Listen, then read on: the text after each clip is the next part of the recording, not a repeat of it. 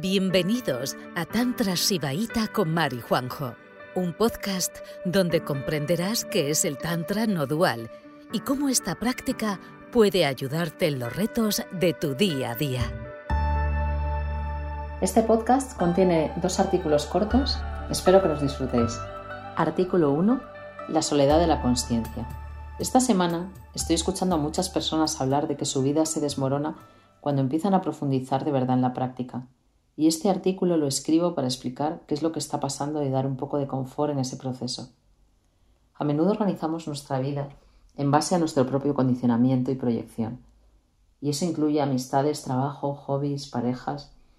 Con la práctica shivaíta esos condicionamientos empiezan a caer y comenzamos a sentir la paz y la expansión de la conciencia propias de un cuerpo relajado.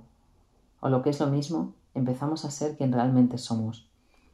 Este proceso destructivo conlleva un duelo, un duelo por toda la energía invertida en la construcción de una vida que no era la que queríamos realmente. Un duelo por dejar de ir un montón de relaciones y hábitos.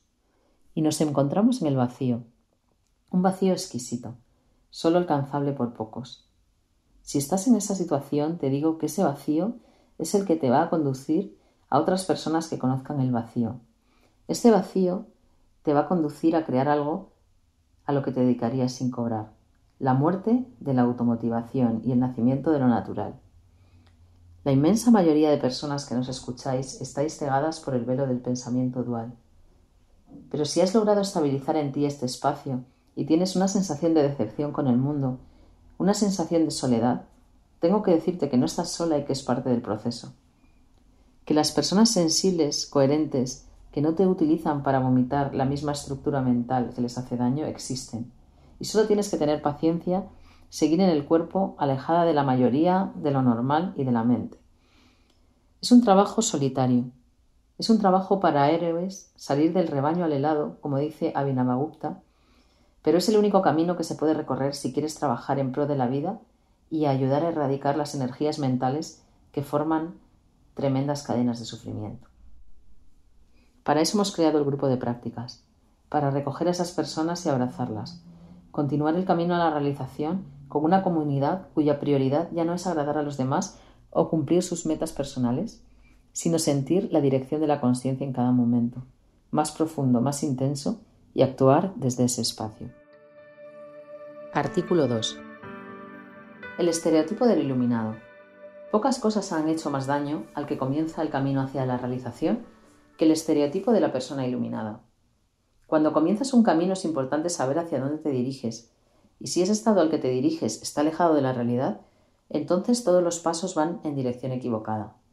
La mayoría de las personas creen que una persona iluminada es alguien que ha trascendido las emociones más humanas y está enganchado a un estado permanente de placer y sabiduría ancestral. Aunque ese estado es alcanzable, se llama samadhi, no es lo que busca el Tantra. Nosotros no nos dirigimos ahí con nuestra práctica. Déjame ponerme un poco místico. Tu cuerpo es como un espejo que refleja la conciencia universal en tu experiencia individual en este momento. Cuanto más limpio esté el espejo, con mayor claridad se refleja esta conciencia. Pero el espejo no solo refleja la sabiduría del universo, también tus sentidos, sensaciones y sobre todo tu corazón, y tu corazón ama, sufre, se incomoda, intuye, se estremece de alegría. Todos esos eventos ocurren en la persona despierta como en cualquier otra. La diferencia es la claridad del reflejo. La persona despierta es una con esas sensaciones y las percibe limpiamente, sin distorsiones ni rigideces. Es atravesado por todo constantemente, por la gracia del universo y por sus emociones. Por eso su vida emocional es fluida, porque ha perdido la capacidad de resistirse a ella. Entonces es una persona real, sencilla y sensible. El trabajo tántrico se centra en limpiar tu cuerpo de sankaras, energías de vivencias pasadas alojadas en el cuerpo, y también de vikalpas, significadores conceptuales de la realidad, para que puedas reflejar la realidad nítidamente y poder llorar de tristeza y de alegría. ¿Cuál fue la última vez que lloraste de alegría? Gracias por escucharnos. El próximo jueves volveremos con otro episodio de Tantras y Baita con Mari Juanjo. Si quieres mandarnos una consulta, y que dediquemos un episodio a los retos de tu día a día, puedes hacerlo en nuestra web, que la encontrarás en la descripción de este podcast.